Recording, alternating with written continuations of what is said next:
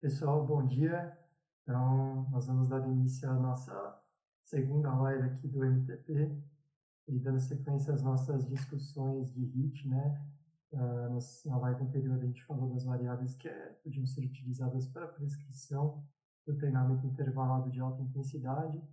E hoje estamos aqui de novo eu, Rafael, Thiago, para a gente conversar sobre a influência do volume e da intensidade nos protocolos de HIT para melhora no VO2 máximo. Né? Então, só para a gente contextualizar como que vai ser a organização da live de hoje, uh, o Rafael vai começar falando um pouco da importância uh, do VO2 máximo, os fatores limitantes do VO2 máximo, e aí na sequência eu vou falar um pouquinho do inter treinamento intervalado de alta intensidade com longos esforços, né? depois o Rafael vai falar de esforços curtos, e depois o Thiago vai falar um pouquinho para a gente do RST, que seria o treinamento de sprints repetidos. Então, Rafa, passo para você para a gente começar a nossa live aí. E aí, pessoal, tudo bem? Bom dia. Então, como o Dudu falou, hoje a gente vai discutir um pouco sobre a influência do volume e intensidade de diferentes formatos de HIT sobre o consumo máximo de oxigênio. Então, só para contextualizar, eu vou explicar um pouquinho sobre o que é o consumo máximo de oxigênio. Consumo máximo de oxigênio é a maior taxa na qual o nosso organismo, o nosso organismo consegue captar o oxigênio do ambiente, transportar ele para as nossas células e utilizar esse oxigênio na respiração celular para a produção de energia. E esse consumo de oxigênio ele é influenciado em especial por dois fatores, que é o débito cardíaco, que é a quantidade de sangue que o nosso corpo consegue bombear por minuto, e a diferença arteriovenosa, que é a quantidade de oxigênio que a gente consegue extrair do sangue. Lembrando, quase todo o oxigênio que circula no nosso corpo, ele é transportado pelo sangue, ligado à hemoglobina que está nas hemácias. E existem dois fatores dentro disso que limitam o consumo máximo de oxigênio. São os dados fatores centrais, que estão relacionados mais com o débito cardíaco, então está relacionado com a força de contração do, do músculo cardíaco, quantidade de sangue que retorna para o coração cada vez que a gente bombeia o sangue, e também alguns fatores periféricos, que está associado com a produção de ATP pelas vias aeróbias. Então, a quantidade de mitocôndrias que nós temos, o tamanho das mitocôndrias, a quantidade de enzimas mitocondriais que participam dessa cadeia de produção de energia, a atividade dessas enzimas, todos esses fatores eles contribuem para o nosso consumo máximo de oxigênio. Então, quando a gente pensa em algum tipo de treinamento, vamos pensar o treinamento como um estímulo. Então, esses estímulos eles têm que atacar alguns desses fatores ou algum desses fatores para que eu possa, em longo prazo, melhorar o meu consumo de oxigênio. Pensando que o consumo de oxigênio, consumo máximo de oxigênio no caso, né? Ele é a nossa medida de potência aeróbica. Então, é uma medida de aptidão cardiorrespiratória. Isso está relacionado com o desempenho, uma série de esforços, de esforços. Então, em especial, esforços que são cíclicos, né? por exemplo, corrida, ciclismo, esqui, mas também tem certa relação com outros esportes. Pode não ser o determinante dos esportes, mas ele é importante. Então, por isso que muitos treinadores tentam treinar os seus atletas para melhorar o consumo máximo de oxigênio. Beleza? Então hoje a gente vai falar específico do, do HIT, alguns formatos dele que pode promover essas adaptações no consumo máximo de oxigênio. Legal. Então, o primeiro HIT que a gente vai conversar hoje é o HIT de intervalos de esforços prolongados. Né? Então, a primeira coisa que a gente precisa pensar, né, quando a gente fala desse tipo de HIT, é qual a intensidade que a gente escolhe para fazer esse treinamento intervalo com esforços mais longos. Né? Então, como que isso foi determinado? Como que isso foi pensado? Então, inicialmente, pegou lá a intensidade de 90% do VO2 máximo, 100% do VO2 máximo, 120% e 140% do VO2 máximo e colocou os indivíduos para correr, né? no caso, o exemplo da corrida, o máximo que eles aguentavam. Né? E o que, que eles observaram nesses esforços? E abaixo ali de 90% ou 140% do VO2 máximo, pouco tempo se demandava na intensidade do VO2 máximo e acumulando tempo no VO2 máximo. Então, em intensidades mais próximas de 100% do VO2 máximo, obviamente se acumulava mais tempo né, no VO2 máximo. Então, a partir daí começou a pensar assim na, pensar assim na intensidade dos esforços de HIIT mais prolongados. Né? Mas, pensando num treinamento, um treinamento não é uma única sessão e não é uma, un... não é uma única, desculpa, um único esforço, não é um único esforço até a exaustão. Né? Então, além disso, a gente precisa acumular isso ao longo de uma sessão toda. Né? Então, qual foi segundo, o segundo ponto importante, além da definição da intensidade? Seria, então, qual que é o tempo desse esforço? Né? Então, quanto tempo eu tenho que fazer um esforço para que eu atinja esse VO2 máximo? Então, começou, começou -se a estudar qual era o tempo que eu levava nessa intensidade, né, de 95% a 100% do meu VO2 máximo, para que eu atingisse o VO2 máximo. Então, isso foi feito basicamente com analisadores de gases. Né? Então, qual era o tempo que eu levava para atingir esse VO2 máximo. Porém, do ponto de vista prático, né, isso não é viável, porque você tem que fazer um teste progressivo, depois determinar a intensidade, correr nessa intensidade de novo para você saber qual que é o tempo que você leva para atingir o V2 máximo. Então, existem algumas formas da gente predizer isso, por exemplo, na corrida, com base na cinética do consumo do oxigênio. Então, se a gente olhar aqui na tela, né, olhando a cinética de consumo de oxigênio, a gente sabe que, pensando em esforços domínio severo, que seriam, então, nessa intensidade aí de 100% do VO2 máximo, a gente teria que acumular quatro constantes de tempo para que a gente chegasse a aproximadamente 98% desse VO2 máximo. E a gente sabe que, em média, cada constante de tempo, que é o tempo para atingir 63% da minha demanda máxima, leva aí entre 20 a 35 segundos. O que, que isso significa?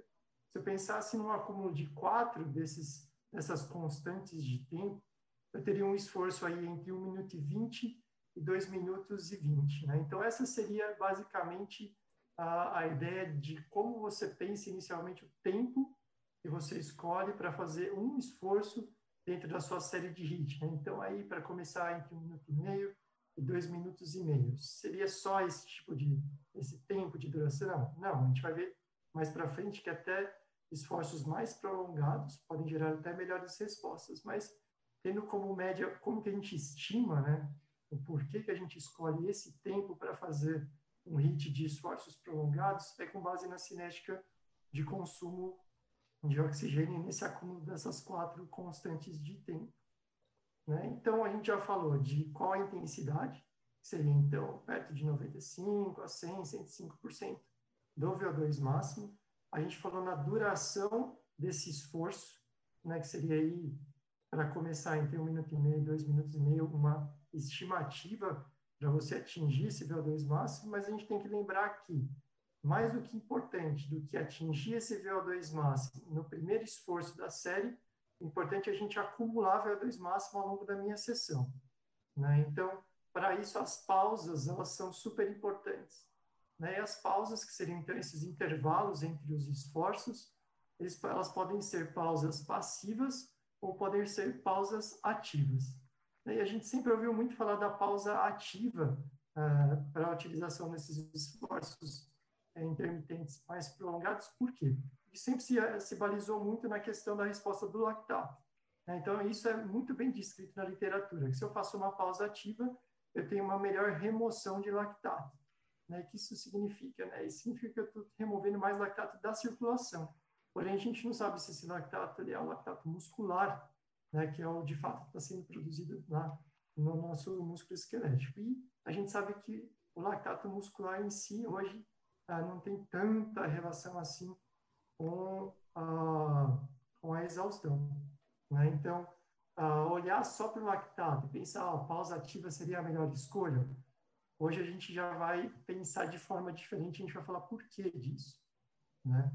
Outro ponto importante da pausa ativa que muito se discutia era o fato de eu não retornar o meu VO2 aos valores basais. Então, eu manteria meu VO2 no valor intermediário, o que facilitaria eu retornar ao meu VO2 máximo no meu esforço subsequente.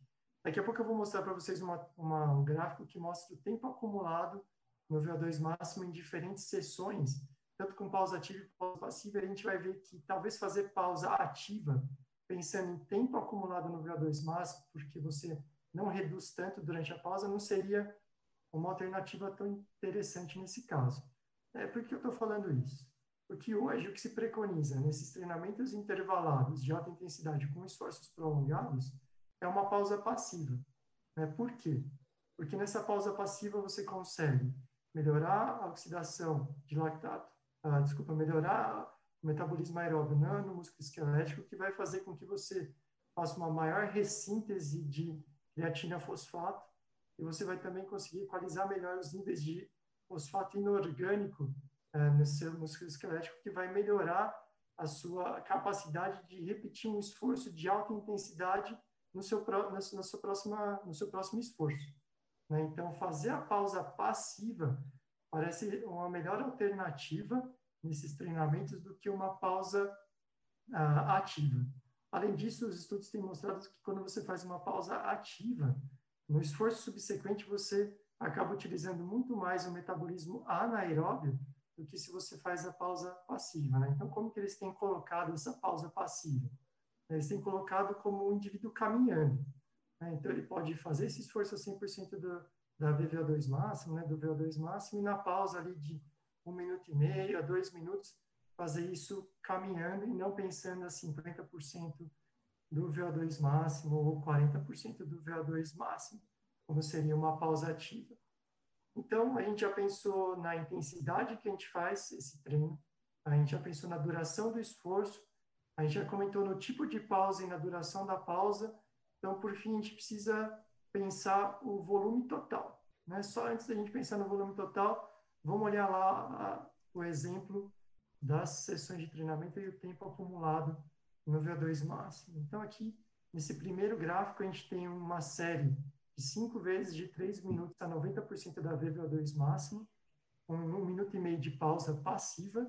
E nesse segundo esforço, a gente tem cinco séries de 5 minutos a 92% da VO2 máximo, uma pausa de 2 minutos e meio a 46% do VO2 máximo. Se a gente olhar o tempo acumulado no VO2 máximo, né, embora o tempo da duração da sessão nesse segundo treinamento seja muito maior, perto de 40 minutos, o tempo acumulado no VO2 máximo é muito parecido.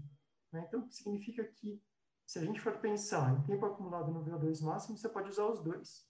Né? O que muda é o quanto que você quer, de, quanto que você quer acumular de tempo na sua sessão inteira, né? então, no seu volume da, da sessão. Então, por fim, né, falando do volume total da sessão, a gente tem que pensar justamente no quanto que você quer acumular de tempo no VO2 máximo, porque o Rafael já explicou para a gente lá no começo por que, que é importante a gente melhorar o nosso VO2 máximo e qual a implicação dele para o nosso desempenho em diferentes modalidades. Então, pensando em acúmulos no VO2 máximo de 10 minutos ou 4 a 5 minutos uh, acima do, de 95% do VO2 máximo, a gente pensaria em sessões dessa maneira. Né? Então, pensando numa sessão de 16 minutos, a gente pensaria em quatro tiros de 4 minutos ou quatro esforços de 1.000 metros ou 1.250 metros na intensidade próxima do VO2 máximo, ou se a gente pensasse ali em esforços de, de duração né, da sessão de 24 minutos, a gente pensaria aí de seis tiros de 4 minutos, e numa sessão de 30 minutos, seis tiros de 5 minutos na intensidade próxima de, de 100% do VO2 máximo. Né? Lembrando que isso vai depender se você está trabalhando com atletas ou com indivíduos treinados ou com, com indivíduos sedentários. E para fechar isso, né, um, tem um trabalho muito elegante feito pelo CILA, publicado em 2013, em atletas, em que ele comparou essas três sessões que estão aí embaixo, né, que seria quatro tiros de 16 minutos, próximo de 100% do VO2 máximo, com três minutos de pausa passiva, quatro tiros de 8 minutos na intensidade de 100% do VO2 máximo, com dois minutos de pausa passiva, e quatro de 4 minutos, com dois minutos de pausa passiva. A frequência cardíaca ali é só a média da sessão, só para a gente ter uma ideia de como que isso ficou em termos de intensidade. Né? Então, qual foi a sessão que ele achou melhores resultados pensando em ciclistas treinados. Nesse caso, quatro séries de oito minutos com dois minutos de pausa passiva foi onde ele encontrou melhora no VO2 pico, na potência do VO2 pico e na potência da intensidade, né, na potência de 4 milimolar de lactato, que seria a intensidade do limiar anaeróbio. Né? Então, para esse público, né, intensidade seria 4 de 8 minutos, com 2 minutos de pausa, para que ele tivesse as melhores adaptações pensando em VO2. Né? Então, isso vai ter que ser adaptado para a modalidade esportiva que você uh, tem objetivo né? e o grau de treinabilidade do seu indivíduo, do seu atleta. Né? Então, assim, a gente encerra os, os hits de esforços prolongados. E aí, pessoal, tudo bem? Então, dando sequência, eu vou falar um pouco sobre o treinamento intervalado de alta intensidade com esforços mais curtos. O que são esses esforços mais curtos? São esforços abaixo, com tempo abaixo de 60 segundos, abaixo de um minuto. O Lula falou dos esforços longos, eu vou falar dos esforços curtos. Pensando no consumo máximo de oxigênio, é importante levar em consideração, como o Lula falou, o tempo que você vai acumular na sua sessão de treinamento em torno do VO2 máximo. Mas se o esforço, se o esforço é tão curto assim, como que a gente faz? Então a gente consegue manipular o, as variáveis do HIT, intensidade, número de séries, intervalo de recuperação, qual a intensidade do intervalo de recuperação, para tentar, de certa forma, otimizar o tempo que eu vou acumular nessa sessão de treinamento em torno do VO2 máximo. Então, eu, eu vou dividir a fala em intensidade do esforço, a duração do esforço e a intensidade das recuperações, das fases de recuperação entre esses esforços.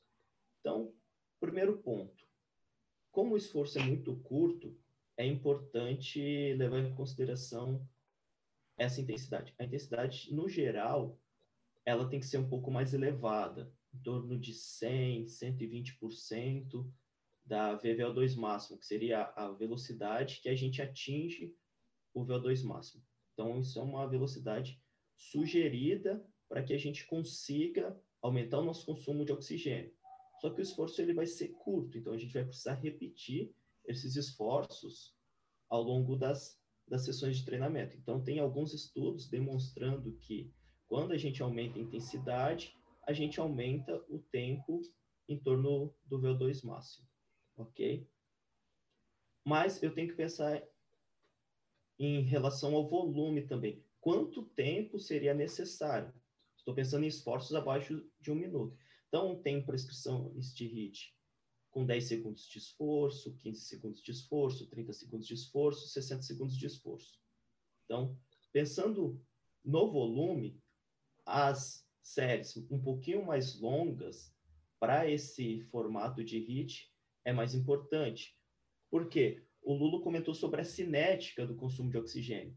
Então, quando você parte de uma situação que você está em repouso e tem uma transição para o esforço, o consumo de oxigênio ele não aumenta até o máximo de forma instantânea. Ele leva um tempo para aumentar e a gente precisa levar isso em consideração. E esse tempo ele é dependente também do nível de condicionamento físico do seu atleta.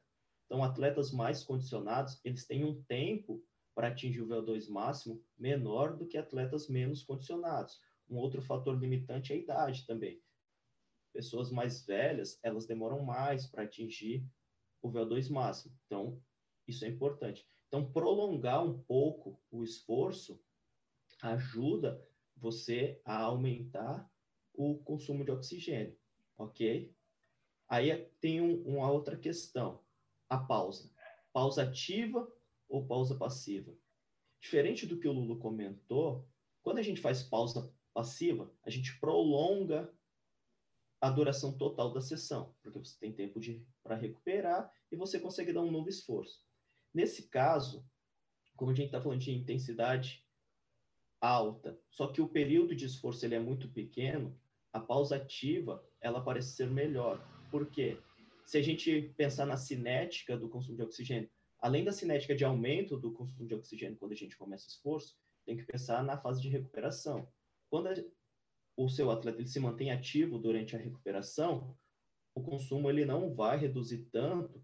Então, para a série seguinte, o tempo que ele vai demorar para atingir os valores máximos, ele é menor. Então, quando a gente começa a acumular essas séries, alta intensidade, duração um pouquinho mais longa, entre 30 a 60 segundos, e eu dou uma recuperação ativa para o meu atleta, eu consigo acumular mais tempo próximo ao VO2 máximo. Um, um exemplo, que quando a gente faz séries muito longas, por exemplo, 30 minutos, e tem intervalos, como vai ser difícil o atleta se manter nesse tipo de esforço por tanto tempo, a gente precisa fragmentar o treino em sessões. Se você divide essas sessões, dá um intervalo muito longo entre uma sessão e outra, 3, 4 minutos, isso parece reduzir o tempo no VO2 máximo. Por quê? O VO2 ele tende a retornar aos níveis basados e vai demorar um tempo até ele recuperar. Então, do ponto de vista teórico, seria importante não ter essas pausas. Do ponto de vista prático, é quase impossível isso. Você manter o seu atleta num esforço tão alto, num regime de esforço e pausa, por exemplo, um por um. 30 segundos de esforço, 30 segundos de pausa, por 30 minutos. Então, o que, que a gente precisa fazer nessas situações? Eu vou pensar no tempo total da sessão. Eu quero uma sessão com aproximadamente 30 minutos. Qual que é a fração de tempo dessa sessão que um atleta consegue permanecer no VO2 máximo? Ah, ele consegue permanecer no VO2 máximo em torno de 30% dessa sessão. Então seria 10 minutos. Mas vai ser muito difícil ele conseguir treinar por 30 minutos desse formato. Então, a gente vai precisar fazer, por exemplo, três séries de 10 minutos nesse formato, 30 por 30. Mas o que, que eu faço para compensar essa redução no consumo de oxigênio para ele aumentar de novo, para não ter prejuízo? Dá para aumentar um pouquinho a duração. Em vez de fazer três séries de 10 minutos, a gente pode fazer a primeira série de 10 minutos, ele vai começar a aumentar o consumo de oxigênio vai ter a recuperação entre esse bloco de 10 minutos. A gente prolonga de 1 a 2 minutos, pensando na cinética do consumo de oxigênio. Ele vai voltar a aumentar o consumo de oxigênio e você volta para os hits da forma convencional que você estava prescrevendo.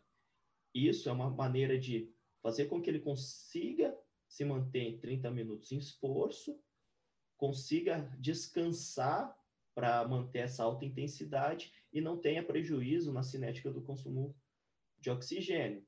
Então, eu tenho que pensar também lá no, no volume total. E uma coisa é, quanto de tempo que eu preciso ficar em torno do VO2 máximo?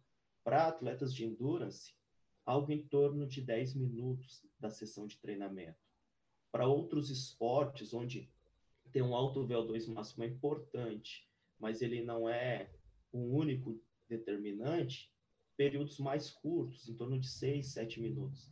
Então, a sua sessão de treinamento não precisa ser também tão longa. E uma outra questão, antes de finalizar, é quando a gente está trabalhando com esses esforços mais curtos e mais intensos, a gente também tem uma contribuição do metabolismo anaeróbio e também um grande esforço neuromuscular. Então, na hora de prescrever a sessão de treinamento, você precisa levar em consideração o que, que você quer também. Além de melhorar o VO2 máximo, qual que é a participação desses dois outros sistemas? Não é o, o objetivo da aula, mas é importante levar em consideração. Quanto mais do metabolismo anaeróbio você quer, quanto mais de, de esforço neuromuscular você quer, para você organizar. Se você vai trabalhar mais próximo de 100% da VVO2 máximo, 120, 130, como que você vai dar os esforços, ah, como que você vai controlar as pausas e assim por diante. Beleza? Então, só para resumir, os esforços. Os mais próximos de um minuto para ser melhor, para acumular mais tempo, próximo ao VO2 máximo. Intensidade elevada, próximo ao VO2 máximo, 100, 120%. E, nesse caso, a pausa ativa ela parece ser mais interessante. Na verdade, ela é mais interessante. Ok? Aí o Thiago vai dar sequência falando um pouco sobre o RST e os efeitos do RST também no VO2 máximo.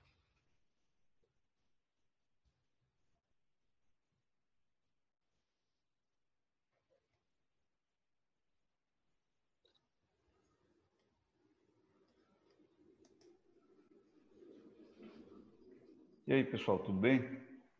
É, eu vou co começar a falar aqui um pouco sobre o RST e eu acho que a primeira coisa seria definir né, o que seria treino de sprints repetidos.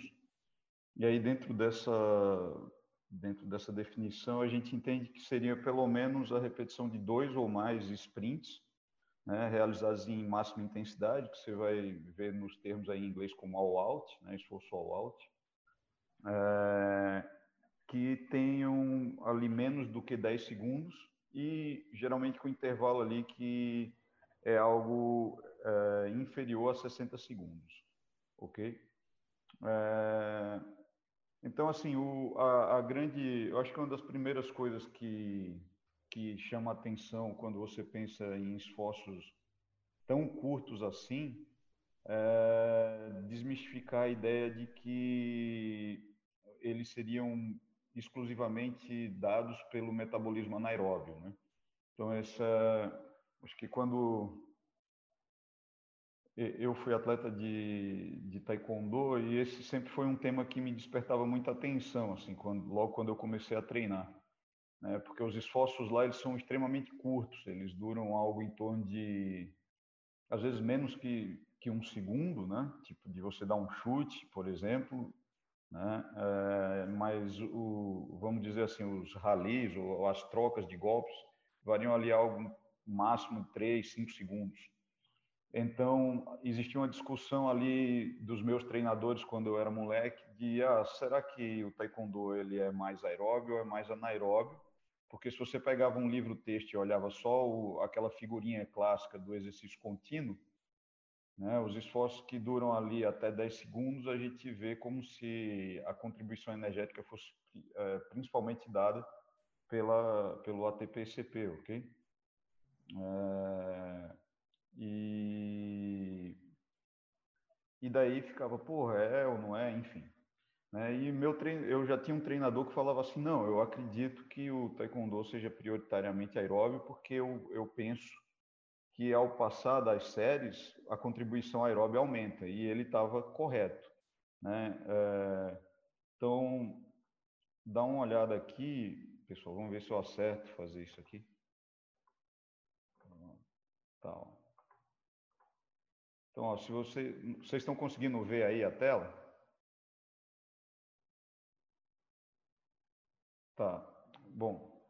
É, se vocês estiverem conseguindo ver a tela aí, vocês vão ver aqui que eu tenho uma figura, né, onde eu tenho o primeiro sprint e, e essa contribu e a contribuição aqui da é,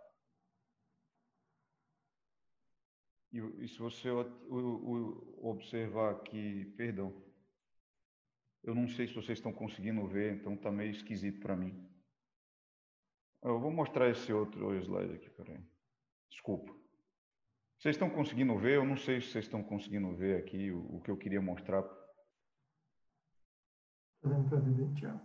Oi, vocês conseguem ver? Uhum. Ah, tá. Então, beleza.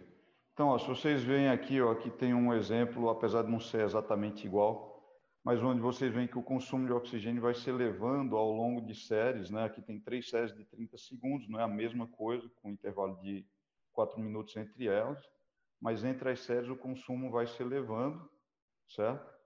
E aqui a gente vê assim que a contribuição e isso acontece voltando à outra figura que agora eu sei que vocês estão vendo, porque parece haver uma inibição da via glicolítica e um aumento da participação da via aeróbia, né? Então vocês veem aqui, ó, essa esse cinzinha claro aqui seria a contribuição é, da via glicolítica no primeiro sprint. Se vocês derem uma olhada aqui, no décimo sprint ela já diminuiu de 44% para 16%, certo? Então, é, a gente pode ver aqui, ó, voltando naquela discussão que eu estava falando, eu usei Taekwondo porque era, é de onde eu vim, né? Esse estudo aqui foi feito com meus atletas, né? É, não, fui, não é um estudo meu, mas foi feito com meus atletas. E se você der uma olhada aqui, você vai ver né, onde foi estimada a contribuição aeróbia do metabolismo anaeróbio lático e do metabolismo anaeróbio lático, né, que no, no decorrer dos rounds, a média né, da contribuição da aeróbia para a produção de energia foi de 66%. Né? É, 30% da, do metabolismo anaeróbio alático e só 4% do metabolismo anaeróbio lático, apesar das concentrações relativamente altas de lactato. Então, é, voltando lá na nossa discussão de, de HIT, né, e saindo um pouco do taekwondo, é, a gente, com isso daqui, a gente consegue ver, então, que é, apesar dos esforços serem de alta intensidade e muito curta duração, né, na verdade a intensidade máxima, é possível sim você atingir é, valores altos de consumo de oxigênio. inclusive, a gente fez um teste com atletas meus é, no próprio Taekwondo, onde a gente fez 10 séries, 6 séries de 10 segundos de, de, de sprint ao alto com chutes, e eles conseguiam atingir o consumo máximo de oxigênio. Né? É, isso é, corrobora dados de outros estudos onde os caras também conseguiram ver que com sprints, por exemplo, com corrida, por exemplo, em cicloergômetro, era possível atingir o, o VO2 máximo com sprints de alta intensidade, curta duração, né, com treino de, de sprints repetidos, e você podia chegar no VO2 máximo. Só que é, fica uma questão né, que, que eu acho que é relevante, que seria assim, Beleza, eu, é possível eu, eu atingir o consumo máximo de oxigênio com sprints é, repetidos, isso aqui a gente já viu, né? É, ou valores elevados de consumo de oxigênio fazendo sprints repetidos. Mas será que é possível melhorar o VO2 máximo é, treinando desse jeito? Porque aí eu acredito que já seja outra questão. E Bom, tem aqueles. Vocês já devem ter visto, principalmente o pessoal do CrossFit, que é quem mais acompanha a gente, né? Alguns estudos como aquele do Tabata, né? Onde ele faz é, aquele protocolo lá de oito séries de 20 segundos de esforço de alta intensidade é, por 10 segundos de intervalo. Não reproduz muito bem o que a gente está falando aqui, porque a gente está falando de algo mais curto ainda. Né? Então, pensem em sprints ali com menos de 10 segundos. Né?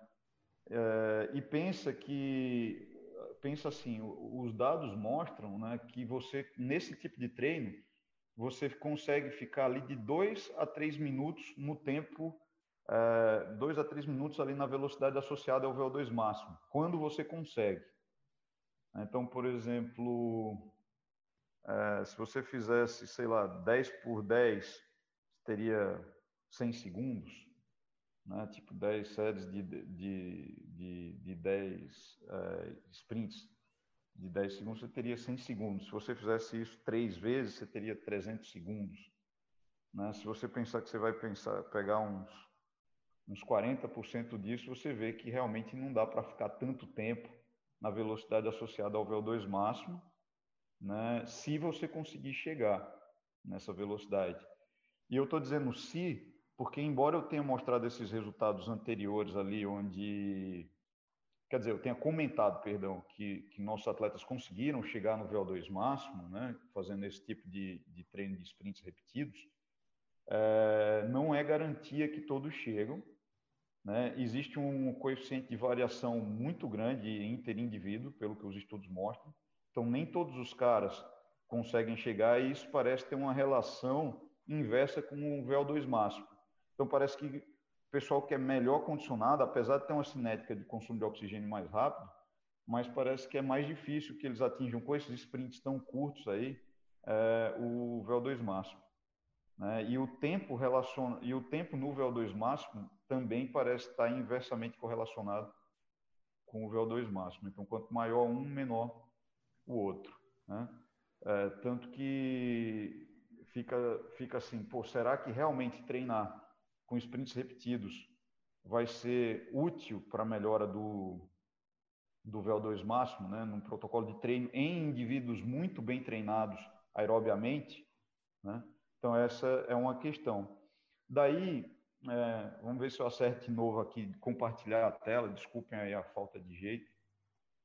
É, tem um, essa recomendação aqui, ó. É, vamos ver se eu acerto aqui. Ok.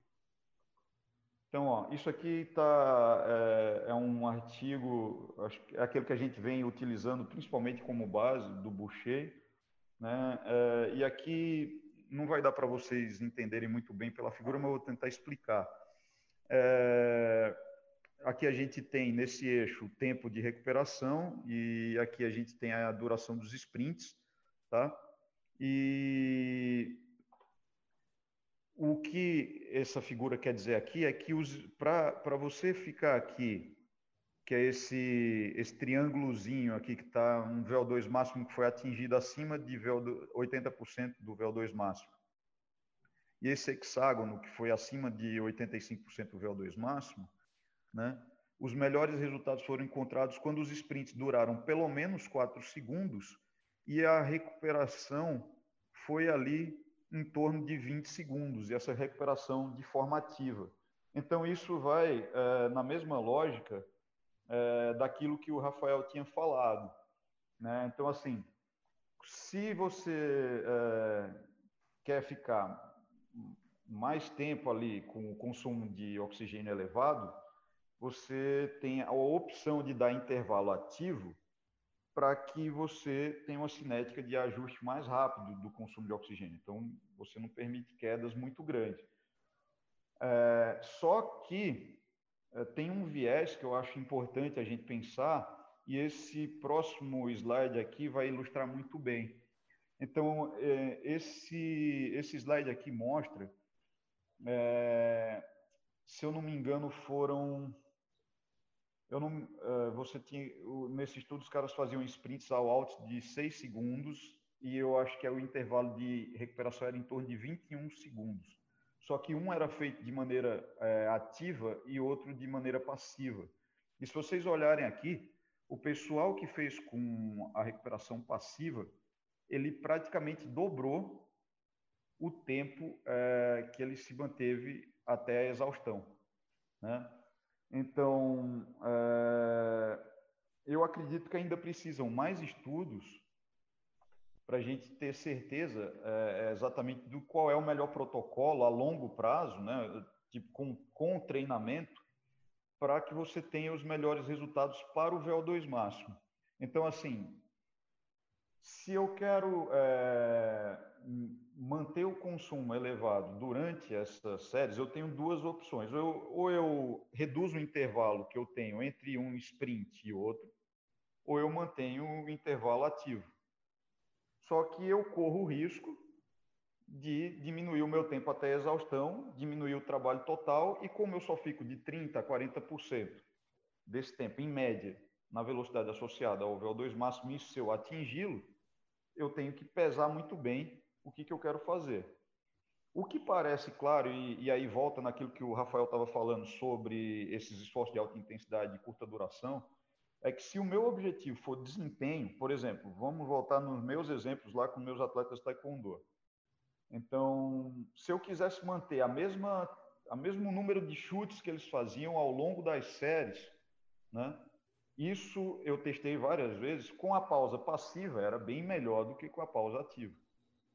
Né? Então, isso permitia que eu mantivesse uma melhor qualidade né, é, ao longo das séries, porque. E aí tem as explicações, né? É, e uma das explicações, se naquele quadrinho mostrava, inclusive, era uma maior disponibilidade de oxigênio e o que favorecia, então, uma melhor ressíntese de creatina fosfato entre esses sprints de alta intensidade. Então, acho que é isso que a gente tem que pensar. O que, que a gente quer né, é, principalmente com, com aquele, aquele treino que a gente está fazendo. E também tem que pensar na especificidade do esporte, né? Então, é, se às vezes na situação real o cara está submetido a intervalos muito curtos, né? E, e aí ele precisa realmente treinar, fazer sprints com intervalos muito curtos, beleza. Mas dependendo da fase de treino onde eu estou, se o que eu quero é, é, desempenho, é, por exemplo, ah, eu quero, se eu tivesse que trabalhar é, como eu dei o exemplo ali, visando qualidade, um, mantendo a potência, no caso, nesse caso dos chutes, onde eu mantinha o, o número de chutes, ou queria ter o mínimo de fadiga ao longo das séries, vai haver fadiga, mas eu queria ter o mínimo de fadiga ao longo das séries, recuperação passiva parece ser melhor, né? É, por fim, também entre entre os sprints, por exemplo, vou, a gente não fazia assim, por é, 6 de 10 e acabou o treino, né? Eram 6 de 10 e aí você tinha um intervalo e fazia 6 de 10 de novo. Lá a gente utilizava protocolo, a gente fez uma vez um, um experimento onde a gente fez isso simulando o round, porque 6 de 10 por 10 dava o, te, dava o tempo do round que era 2 minutos. Só que entre cada round o intervalo era de um minuto. Então, óbvio, é, a gente fez nesse intervalo medida de squat jump para ter uma noção da, do desgaste neuromuscular, né? E realmente havia fadiga ao longo das séries. Mas essa era a situação mais específica, certo? Porém, a recomendação que a gente vê aqui no, nos estudos, se você quiser manter a qualidade desse treino, é que você utilize intervalos bem maiores entre cada bloco. Então, se você for usar um bloco, você faz um, um bloco de sprints repetidos, para o próximo bloco você tem que dar um espaço bem maior de tempo para que tenha qualidade no próximo bloco. Beleza? Então, enfim, é, é isso que, que tem, é, pelo menos foi o que, eu, o que eu consegui sintetizar aí sobre treinos de sprints repetidos. Não acho que está claro, né, pelo menos para mim, né? Eu acho que ainda, é, ainda fica algumas dúvidas para mim quando eu fico pensando em tempo até exaustão e, e quando eu vejo essas recomendações. Ah, tem estudos que mostraram que eu preciso de, inter, de, de que, a, a, que o sprint dure pelo menos 4 segundos, mas que a recuperação seja ativa e dure em torno de 20 segundos para eu ter os melhores resultados no que diz respeito a atingir melhores valores da, relacionados ao VO2 máximo. Mas quando eu penso é, em tempo é, até exaustão, é, me parece que a pausa passiva é melhor. E aí eu acho que eu precisava ler mais para ver realmente comparar efeito de alguns outros estudos e daí saber qual é a melhor alternativa. Se os meus colegas tiverem aí a resposta, eu, eu gostaria de escutar. Beleza? E por fim, assim, é, só para talvez seja uma coisa que eu vejo muitos treinadores pensavam na, na época, né? Era que fazer essa pausa passiva durante esse tipo de, ou oh, perdão, fazer a pausa ativa durante esse tipo de sprints ia colaborar com o desempenho porque inibiria, por exemplo, a produção de lactato, mas pelos dados que a gente encontrou, que eu vejo em alguns estudos e tal, isso parece não não ter é, tanta relevância quanto o pessoal pensava que tinha. Né? É, parece que com as pausas passivas realmente você se defende defende mais a sua capacidade de trabalho anaeróbia, né? você permite uma melhor ressíntese de creatina fosfato, uma melhor disponibilidade de oxigênio para a série seguinte, e desse modo é, isso não, não parece um fator limitante. Tem até um é, acho que tem um estudo, eu não me lembro se é do Dupont e tal, que ele faz com jogadores de, de, de futebol, né, na, na, partida mesmo, e ele mostra que não tem relação nem do, por exemplo, que o, o lactato sanguíneo não tinha relação com, com o lactato no músculo, e também que não tinha relação entre o desempenho no, no, nos sprints que os caras realizaram em campo com, é, com as concentrações de lactato. Né? Bom, enfim, é isso aí, pessoal. Eu fecho minha parte por aqui. Desculpa o começo, ficou meio confuso, é que eu não sabia se vocês estavam vendo o slide. Eu acabei me perdendo no que eu queria explicar, mas é, o que eu queria mostrar naquele primeiro slide era aquilo que eu falei, né? Que com o passar das séries existe uma inibição da via glicolítica, quando você faz sprints de alta intensidade e curta duração, e que o, e existe um aumento da contribuição aeróbia com o passar das séries. Beleza? Bom, é isso aí. Valeu, pessoal. Eu, fico, eu vou passar a palavra aí para os meus colegas e eu não consigo ver aqui o que, que as pessoas estão comentando, mas se puderem me passar e, e algum de nós souber colaborar, a gente, a gente fala.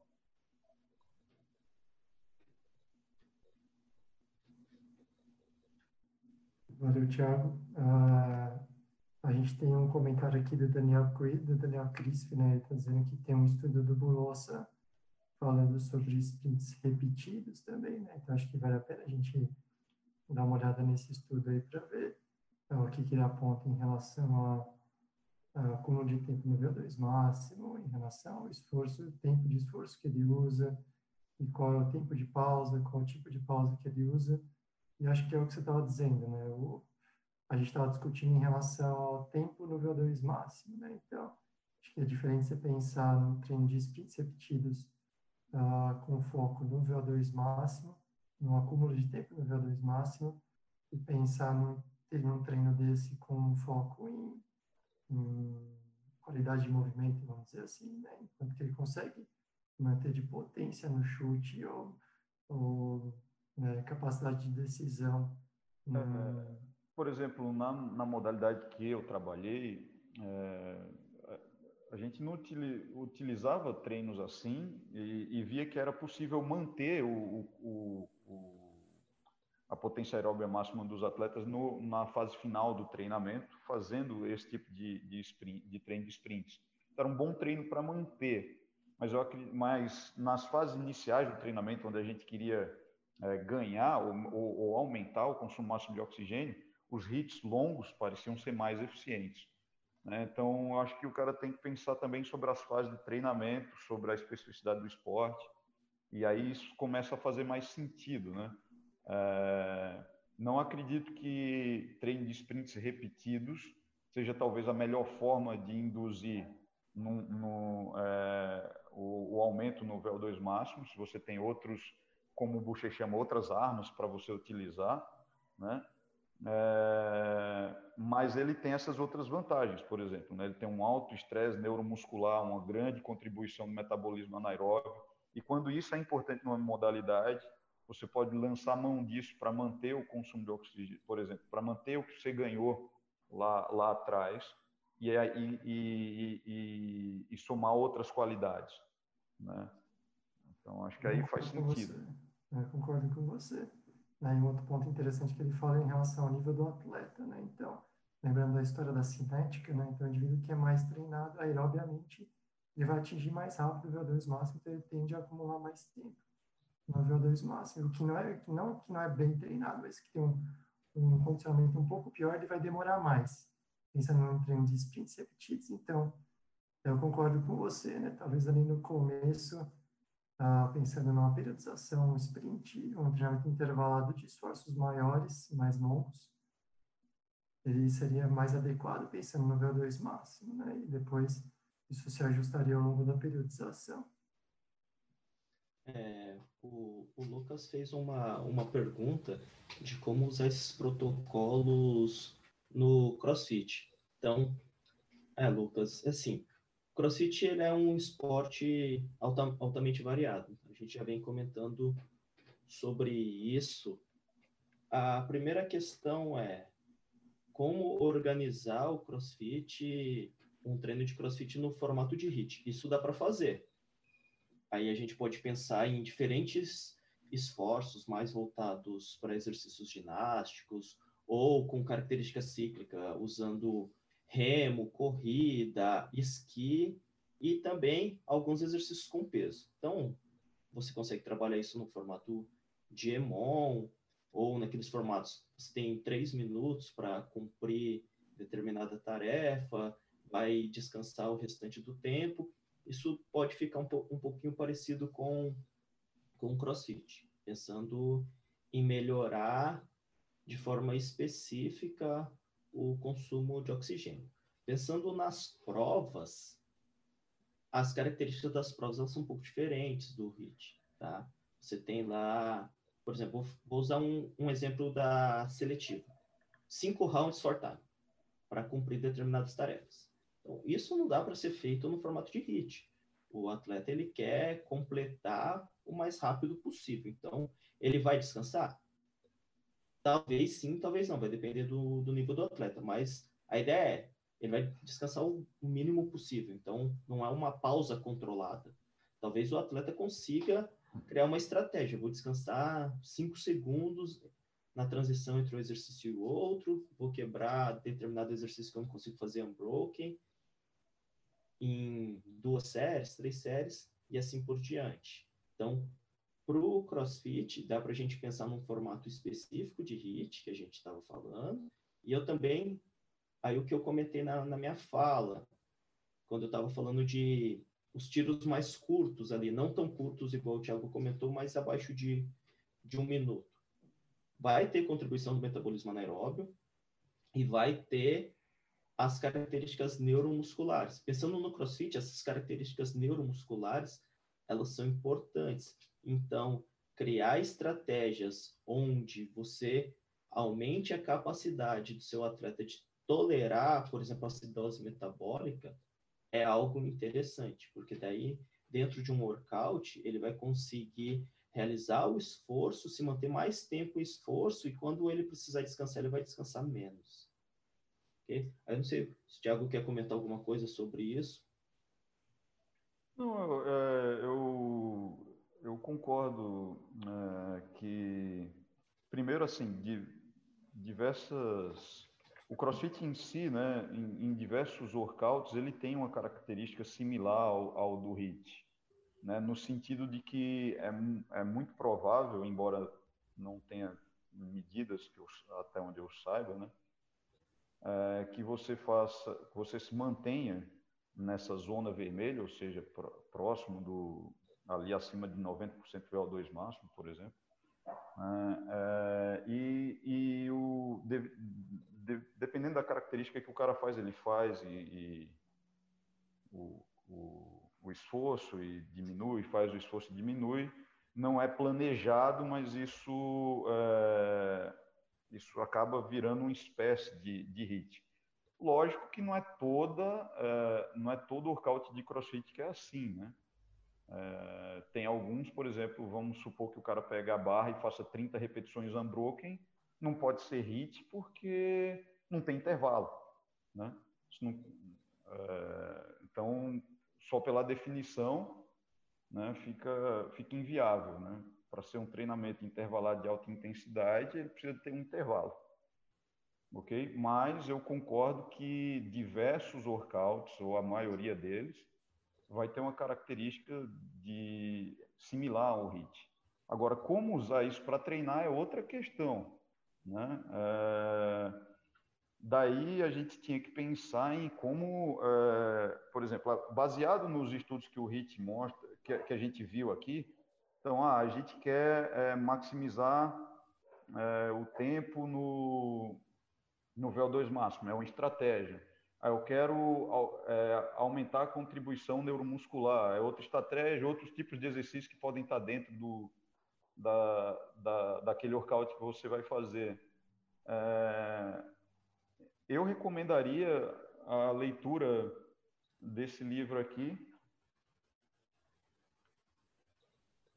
Eu acho que vai te dar uma noção legal. Ele tem uma hora que ele fala sobre sobre ele faz uma analogia com armas e tal, não sei o quê, para você escolher a melhor arma para cada situação.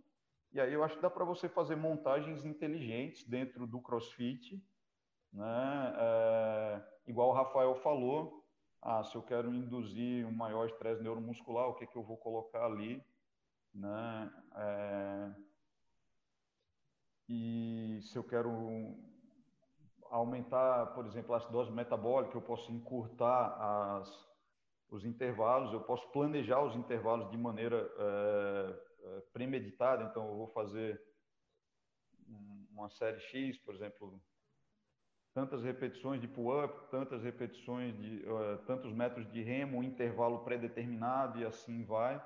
E se eu dou um intervalo menor, obviamente, eu induzo maior acidose. Eu sei que eu vou ter mais fadiga, mas e aí eu vou ver ah, quanto durou esse esforço, quanto tempo eu, o, o que, que eu espero disso. Única, única for, o único problema, e acho que a gente comentou da outra vez, quando a gente estava falando de monitorar, é saber se realmente eu estou atingindo aquilo que a gente está se propondo a, a, querer fazer.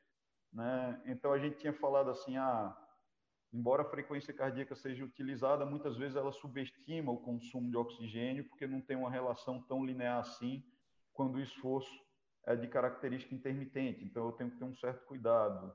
Né? Se eu utilizar, por exemplo, metragens, se o cara tivesse que percorrer, por exemplo, uma distância em Chateauroux baseada é, no, na VFT e eu adicionasse um elemento, por exemplo, de. Eu dou um exemplo bem esdrúxulo aqui, mas sei lá, box jumps, uns saltos. Né? Então, eu sei que eu aumentei a demanda muscular, eu sei que eu estou trabalhando numa intensidade tal, então eu tenho mais variáveis de controle, porque eu tenho uma, uma intensidade me baseando, e aí talvez se eu somar isso com um resultado de frequência cardíaca, eu tenho mais confiabilidade na medida daquilo que eu estou fazendo, para somadas as medidas eu, eu saber realmente se eu estou atingindo aquilo que eu queria naquele HIT que eu me propus a desenvolver. Aí o formato do HIT, os elementos que eu vou colocar, acho que cada treinador vai tentar escolher ali e vai tentar ser inteligente utilizando é, elementos é, lá do CrossFit, né? Eu acho que o CrossFit é um, é um universo ainda com muita coisa a se discutir, né? É, tem é, saindo um pouco só da discussão que a gente está falando de HIIT aqui, mas te, pensando em demanda neuromuscular, imagina como é complicado fazer montagens de treino, né? Que tenha, vamos supor, deadlift, toast to bar e mais algum e sei lá, hang power cleans, todos os exercícios que precisam muito do grip, né, ou que iam fadigar muito o antebraço, né, que é completamente diferente de eu fazer uma, uma outra sequência onde os elementos não, não tem tanta, uh, não tem o mesmo estresse sobre a, o mesmo tempo de tensão sobre aquela, aquele mesmo grupo muscular, né? Então assim é, tem diversas abordagens. Eu acho que o treinador tem que ser inteligente e vai pensar de acordo com aquilo que ele quer, quer propor para cada tarefa, né? Eu acho que é isso que o Thiago está falando, né? Você pensa na prova, né? Então, o Rafa deu um exemplo de prova, e aí nessa prova você tem determinados elementos dentro dessa prova que são feitos numa sequência X, né?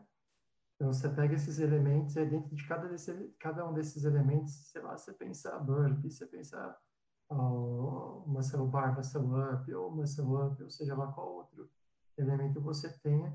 Você pensa, então, o quanto que é importante acumular de aeróbio nessa fase ou de potência em cada um desses elementos, para que você possa organizar isso dentro do seu treinamento, né? Então, você consegue montar uma série dessas pensando no que a gente falou hoje, se é sprint curto, se é tempo longo, se é sprint repetido, né? Para você melhorar o, o componente aeróbio, melhorar a parte neuromuscular, melhorar o metabolismo anaeróbio, né? Então, ir encaixando isso dentro da sua da sua periodização. É, eu acho que um outro lance assim que que, se, que talvez seja legal falar é que assim, por exemplo, eu escuto muito o pessoal no CrossFit falar coisas assim, ah, por exemplo, se o, o eles falam protocolo Tabata, algo desse tipo, né? Uhum. É, quando o Tabata e os colaboradores fizeram aquele estudo lá, eles usaram um cicloergômetro, salvo eu me engano, aqueles oito séries de 20 segundos era 120% da Pmax, né, da potência associada ao, ao VO2 máximo, era 120% dessa potência. É, não, não dá para você transferir necessariamente, por exemplo, se eu fizer um Tabata de handstand push-ups e dizer que eu, eu não posso garantir que é a mesma coisa, que é a mesma resposta que eu vou ter. Vai atingir o VO2 máximo. É, que eu realmente vou fazer isso com esse tipo de, de, de tarefa. Uhum. Né? É, imagina que tem, além de serem tarefas completamente diferentes, né? tem indivíduo ali que, que consegue fazer handstand sofrendo pra caralho, super devagar, e outros caras que fazem super rápido.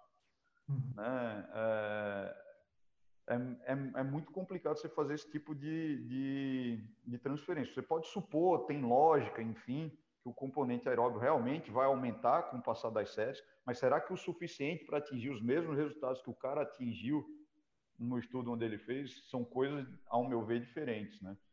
Então, é, o CrossFit, pelo menos naquele livro lá do Training Guide, o, o Glasmer ele tem umas coisas meio loucas, assim, de pegar um, um experimento e tentar generalizar para todas as situações, que a gente sabe que não, não dá para fazer bem assim, né? É, então, acho que isso é, é, um lance que os caras têm que pensar. Legal. Só duas é... coisas aqui para a gente alinhar. Desculpa, Rafa, te cortar. Só dos comentários aqui, o Cris falou legal que você comentou das lutas, né? Ele falou que os principais treinadores de CrossFit vêm das lutas. Você vem, acho que isso é legal. E aí ele comenta também alguma coisa da frequência cardíaca reserva com a correlação do VO2 máximo, que a gente já discutiu, a história de ser difícil usar para prescrição, mas para entender a resposta ao treinamento né, e monitorar funcionar bem. Uhum. E o Filomeno agradeceu a nossa discussão, ele fala exatamente o que a gente está discutindo, né, que como é complicado montar tudo isso pensando num aluno de CrossFit, equalizar tudo isso dentro de uma sessão, dentro de uma periodização, pensando em atletas, quanto mais em indivíduos praticantes de, de crossfit. Né? Rafa, é. desculpa, vai lá. É, então, ah. eu, a gente a gente estava falando sobre a melhora do, do VO2 máximo. Então, a primeira parte da, da nossa fala foi falando em relação a melhorar puramente o VO2 máximo. E daí agora a gente partiu para a discussão, tentando transferir isso para o CrossFit, que é o que a gente mais trabalha no, no momento. E assim, aí surgem algumas, algumas questões. O que a gente estava falando sobre o HIT, ele não necessariamente que ele vai se aplicar 100% para os treinos de CrossFit. E não que a gente não possa usar os treinos de CrossFit nesse formato para melhorar as capacidades. A única coisa é, o VO2 máximo não é o único determinante do sucesso no CrossFit. Então a gente tem que atacar outras armas. Então, por exemplo, resistência muscular localizada de antebraço, para algumas características. Resistência muscular localizada quando tem, por exemplo, uma sequência muito longa de arremessos de bola na parede, quando você tem vários elementos de ginástica combinados. Então, não é só o VO2 que vai determinar. Então, a gente vai montar sessões de treinamento pensando em melhorar uma gama de capacidades. Então, não dá para transferir 100% o HIT pensando em melhorar o VO2 máximo para treinar isso, vai ter que treinar outros elementos. Aí o que o, o, o Daniel comentou várias coisas ali em relação à relação da frequência cardíaca de reserva com o VO2 máximo. Em alguns casos, a frequência cardíaca ela vai ser importante para monitorar. Em outros casos, vai ter pouco efeito usar ou não a frequência cardíaca. Não estou falando que é uma ferramenta boa ou uma ferramenta ruim. A gente pode usar, mas ela vai ter mais impacto em algumas, em algumas situações do que nas outras. Em relação ao último comentário do, do Lucas, treinar atletas e treinar as pessoas que não são atletas. Com os atletas, a gente tem um controle melhor de estruturação dos treinos na academia, você é dependente de uma série de outras variáveis. Primeiro, você tem que controlar a duração da sessão de treinamento. Então, isso é rígido. Você tem lá uma hora de treinamento, que ela vai ser dividida entre aquecimento, ensino de técnica e uma parte condicionante. Você vai ter alunos que vão treinar duas vezes por semana, que vão treinar três vezes, outros vão treinar cinco, Alguns vão treinar de forma desordenada, em uma semana vai um, em outra semana não aparece. Então, realmente é mais difícil treinar essas pessoas. Aí você vai ter que tentar criar uma programação que ela seja básica, pensando em colocar esses elementos durante a semana, pensando que existem movimentos novos, que a pessoa vai aprender. Uma coisa, ela vai melhorar o desempenho dela, outra coisa, ela está aprendendo elementos novos. Você vai ter que balizar isso dentro da sua turma, pegar os iniciantes, os que já estão mais avançados, dentro da sua condução da sessão de treinamento e treinar. Mas não vai ter como você deixar esse treinamento muito parecido com o de um atleta, porque do atleta você controla. Não, vai treinar 10 sessões por semana, duração mais ou menos de tantos minutos. Aí você consegue fazer um controle melhor de carga, você consegue fazer tanto de carga interna, carga externa. Aí existem diversas ferramentas para fazer o controle da carga interna, da carga, da carga externa. E no final das contas, o que é o importante no, no CrossFit para um atleta? Não é só a capacidade física, é o desempenho. No final das contas, em qualquer outro esporte, é o desempenho. Claro que melhora da capacidade física pode levar, vai levar a melhora do desempenho, mas a transferência ela não é direta, porque são vários elementos que combinados vão melhorar o desempenho. Tem uma outra pergunta interessante aqui que fala assim, ó, Nesse caso, então, seria legal conciliar a musculação com o crossfit? Para ter uma melhora na performance no crossfit, seria legal conciliar um treino de musculação? Uh, bom, eu, eu vou tentar responder aqui, vocês dois me ajudam, mas hum. eu acho que primeiro tem um lance sobre o termo musculação, né? É, eu acredito que ele deve estar falando sobre treino com pesos voltados ou direcionados com o objetivo de hipertrofia. Aí, se foi isso, né, eu acredito que não seja a melhor é, situação, se seu objetivo for realmente hipertrofia muscular, né, é, porque como a gente precisaria induzir né, um alto dano muscular por questões de induzir inflamação e daí aquela série de reações, ser um gatilho de reações celulares que estão relacionadas à hipertrofia, né? E que vão precisar que depois haja um período de descanso, ou seja, um período anabólico e tal. Pela característica do CrossFit, provavelmente você ia continuar ali, por exemplo, sei lá, vamos supor que você treinou supino, é, reto, inclinado e, e, e crucifixo e mais alguma coisa, né? Tipo peito e tríceps. E no outro dia você vem para o crossfit, de repente você vai fazer, sei lá, Cindy, que tem um. É, é um negócio que você fica por 20 minutos fazendo ali 5 é, pull-ups, 10 push-ups, 15 air squats. Né? Eu estou dando um exemplo meio escroto, mas eu acho que dá para entender. Né? Não, não, vejo que seria a melhor uh, situação, né? É, é diferente você utilizar exercício com pesos voltados para força, que é o que a gente faz no, no, no, CrossFit. Então, por exemplo, as sessões muitas vezes começam com treinamento de força ou, ou potência, né? com movimentos assim, por exemplo, um movimento do levantamento de peso olímpico, igual snatch, seguido de um, de um movimento é, onde a contribuição da potência é um pouco menor, mas da força é um pouco maior, como por exemplo back squat, né? E depois você tem uma parte relacionada a workouts de característica mais metabólica, né? Embora exista concorrência de alguma concorrência de estímulos, é, os, os resultados parecem ser favoráveis, né? Inclusive depois a gente vai falar sobre treino concorrente, é um dos temas que a gente vai falar lá na frente, talvez ajude mais ao, ao rapaz aí entender melhor essa questão. Eu só queria é, pegar um gancho no que o Rafael falou é, aqui para finalizar. É, pessoal, a gente, vocês estão acompanhando as lives aí, é, a gente está fazendo algumas aulas que depois a gente vai lançar, né? E numa dessas aulas aqui a gente a está se propondo a fazer alguns estudos de caso para vocês aí que gostam é, a gente adianta que esse estudo de caso tem um monte de viés. o principal deles é o N, né? Porque a gente está fazendo um estudo de caso mesmo, com um cara, com dois, enfim.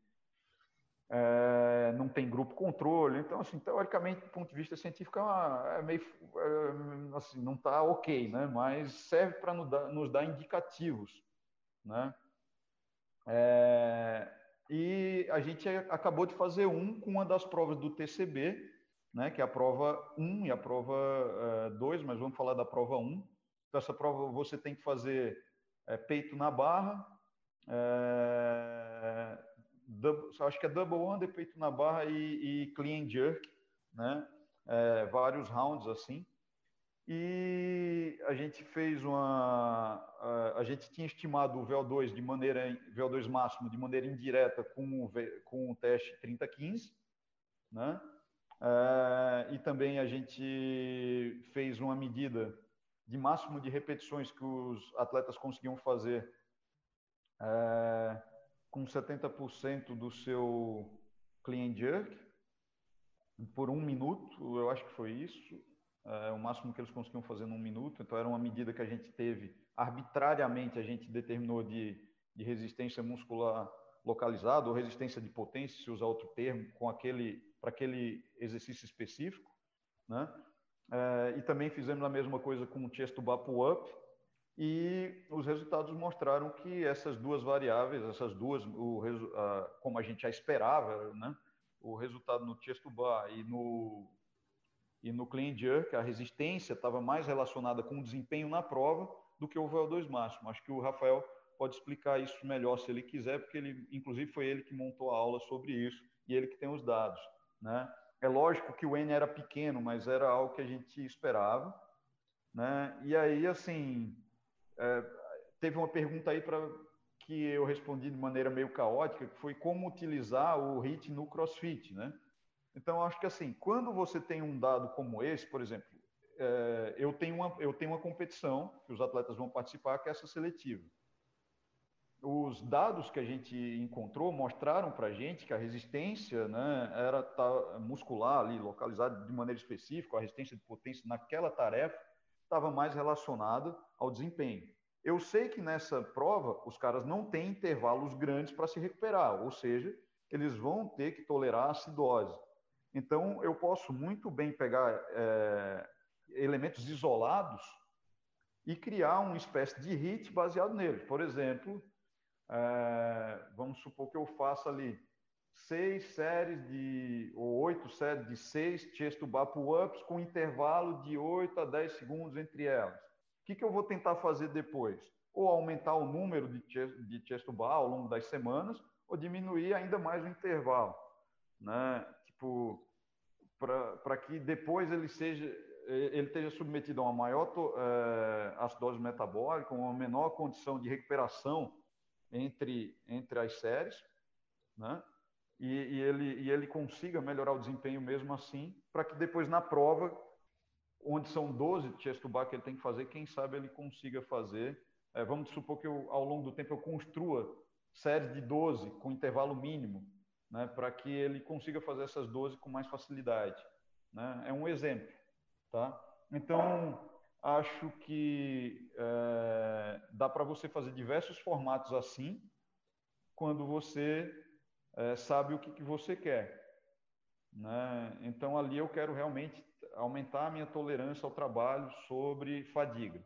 Então, eu vou trabalhar desse jeito. Eu vou propositadamente, vamos dizer assim, fuder a minha capacidade de trabalho anaeróbio, diminuindo os intervalos. Né? Ou aumentando o tempo de duração do esforço, que no caso seria aumentando o número de repetições. Né? É um exemplo que eu poderia fazer. Tá? E aí tem de, de diversos formatos de acordo com aquilo que a gente quer. É, então, só voltando em relação à, à prova do, do TCB, o que o Thiago comentou, foi isso mesmo. Primeiro, é, voltando, o que a gente foca é o desempenho. É, de, deixe de lado a capacidade pura. E a gente precisa melhorar o desempenho dos nossos atletas nessa prova.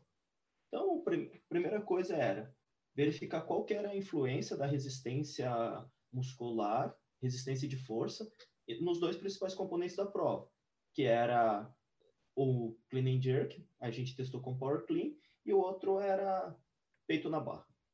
Aí a gente verificou que os dois de forma isolada, eles tinham certa relação com o desempenho. E quando a gente unia essas duas variáveis, eles tinham uma relação melhor ainda com o desempenho.